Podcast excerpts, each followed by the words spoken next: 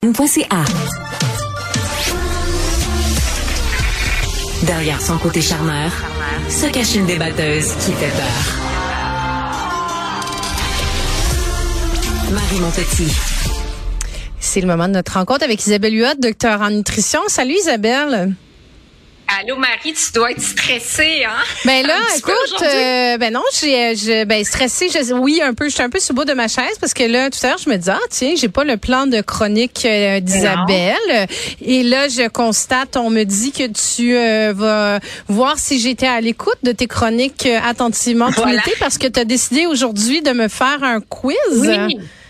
Donc Exactement. Et jeudi prochain également pour notre dernière chronique ensemble. C'est basé sur l'ensemble des chroniques qu'on a fait ensemble cet été. Puis je sais que tu es super bonne parce qu'à chaque fois, je ramène des points. Tu dis, oui, t'en as parlé au début. Donc, euh, ben je vais essayer. Puis je vais, euh, je vais mettre, si tu me permets, les auditeurs à contribution aussi, comme ils ont été euh, très, très à l'écoute de tes chroniques aussi tout l'été. On va faire ça. on va faire ça en équipe. OK, OK, c'est parfait. Euh, tu peux te faire aider par la gang de recherchistes aussi. OK, en premier, euh, on a parlé beaucoup d'hydratation ensemble. On a dit que bon, les fruits et les légumes peuvent contribuer aussi à notre niveau d'hydratation. Et parmi les fruits que je te nomme, lequel est le plus riche en eau? Le raisin sec? Non, non, c'est pas celui-là. Je l'exclus. OK. La pomme? La fraise ou l'orange? Colin, j'espérais que tu allais me dire le melon d'eau dans ta liste. Tu sais, je me oui, le, melon, le melon d'eau, je serais dit, ah, c'est celui-là, je me garoche dessus. Oui. Attends, la pomme, la fraise ou l'orange? Ben, je dirais l'orange. Bon. Okay. Ah non, je pars avec une mauvaise réponse.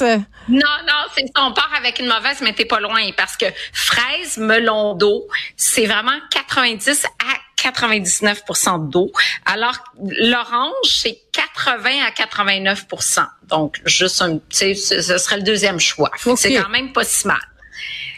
mais je te jure que je t'ai écouté, j'ai bu tes paroles, j'ai pris des notes, j'ai mis tes enseignements à profit, mais tu vois, j'ai dit, ah, je, je, je, le sais, je le sais. Ma mémoire est pas parfaite. Hein si ça se trouve, euh, je pense que j'ai même pas parlé de l'orange dans la chronique. Là, c'est, c'est fort possible. OK. À qui s'adresse le régime cétogène? On sait qu'en général, je suis pas en faveur de ça.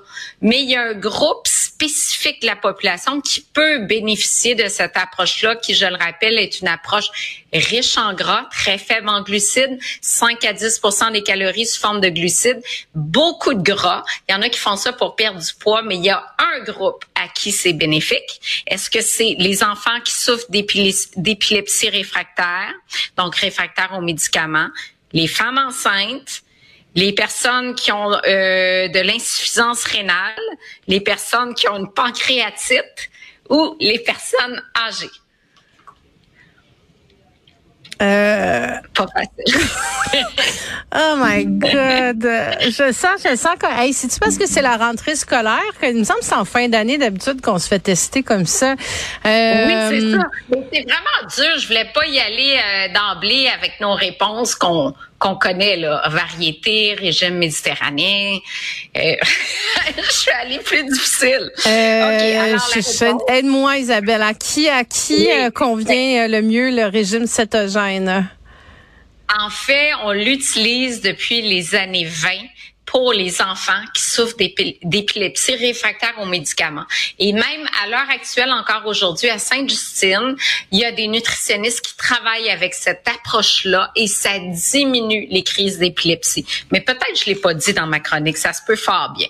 OK, on continue. À date, c'est zéro tu vas, tu vas me dire ça. Écoute, si, si j'ai si des mauvaises réponses pour les 10, tu pourras pas me répondre à chaque fois. Peut-être que je l'avais pas mentionné dans ma chronique. non, non, c'est ça. Mais non, mais je, suis allée plus difficile. Là. Bon. Comment limiter les risques pour sa santé qu'on utilise la cuisson au barbecue qui va générer des, des composés des benzopyrénes qui sont cancérigènes?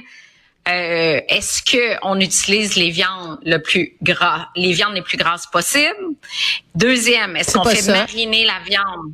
Non, c'est pas ça, tu as raison. Est-ce qu'on fait mariner les viandes dans une composante acide comme le jus de citron, le vinaigre, qui va diminuer la, la les, composantes toxiques? Est-ce qu'on augmente la température du barbecue?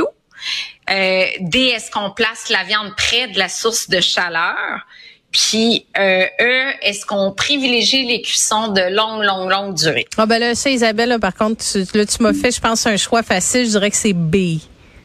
Oui, bravo, bravo, c'est bon. Ah, j'ai même un, une petite cloche. Ah, ah. ça, tu vois, ça va commencer à me motiver là. Oui, oui, c'est ça, c'est bon. Est-ce que la bière enivre moins vite que les spiritueux? Vrai ou faux? Ben, Vrai ou faux? Mettons une bière versus 1,5 onces, je vais donner la quantité, là, 45 euh, millilitres d'alcool fort à 40 degrés versus une bière à 5 degrés d'alcool. Je dirais vrai. Lequel contient le plus d'alcool? Je dirais vrai. Oui, en, ben, en fait, non, c'est faux parce que ah, là, il s'amuse en régie. Là. Écoute, il, il, rit de moi en mettant des bruits comme ça. Mais là, tu vas me dire, c'est quoi? C'est qu'à tout, c'est une question de, de, de, de, pourcentage, de quantité, de... J'ai chaud, Isabelle, de répondre à ton questionnaire.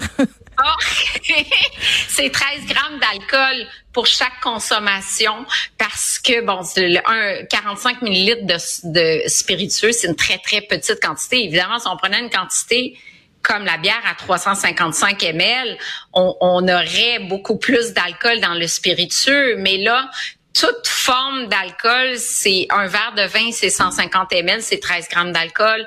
Une bière, c'est un plus grand volume, même si la concentration est plus faible, on revient que quand on prend une bière entière, on a 13 grammes d'alcool.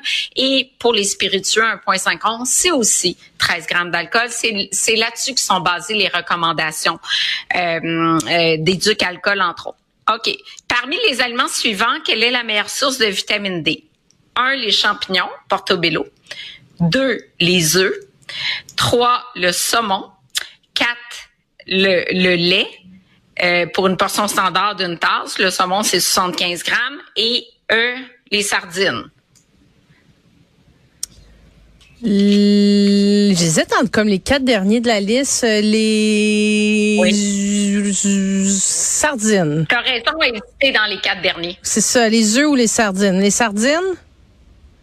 Les œufs? Mais ben, finalement, c'est le saumon. Le saumon? 206, ouais, 206 unités. Là, on est à 4, 4 erreurs sur 5.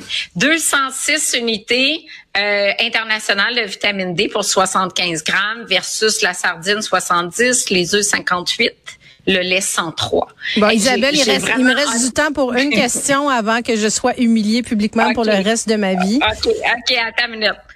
Euh, OK, parmi les huiles suivantes, laquelle il faut éviter de faire cuire parce que qu'on fait cuire des, tu sais, on est mieux de les utiliser à froid dans les salades. A, l'huile d'arachide. Deux, l'huile de canola. Euh, C, l'huile de maïs. D, l'huile de lin. J'allais répondre l'huile d'olive, puis il n'est pas dans tes choix. Oui, mais il faut éviter pour la cuisson à très haute température le lin, le maïs, le canola ou l'arachide qu'on va utiliser plus en salade parce que le point de fumée est très bas. Donc, euh, laquelle on conseille pour euh, salade ou à froid, par exemple dans le yogourt, dans les smoothies, parce qu'on le fait cuire, euh, c'est très instable à la chaleur. On me souffle de la régie à l'oreille canola, mais j'aurais peut-être dit de lin. C'est lin, c'est lin. Oui, c'est lin. J'aimerais pas avoir mon bing, bing, bing. C'est ça. Isabelle, euh, Marie, là, je suis allée très difficile parce qu'il y a même des trucs que j'ai jamais dit, mais qui sont en lien avec des thèmes, mais que j'ai peut-être pas dit. Donc, c'était très difficile parce que je le sais à quel point tu eu 10 sur 10 si j'étais vraiment avec des questions plus faciles. Donc là, j'ai corsé un petit peu le questionnaire. Non, mais c'est plate quand c'est des questions faciles. On veut être sorti de notre zone de confort. Mais là, euh, écoute, je vais aller me préparer pour le questionnaire de la semaine, de la semaine prochaine ou pas et me laisser surprendre et apprendre encore. C'est une belle façon ludique d'apprendre. Isabelle Huot, docteur en nutrition. Merci oui. beaucoup. Merci.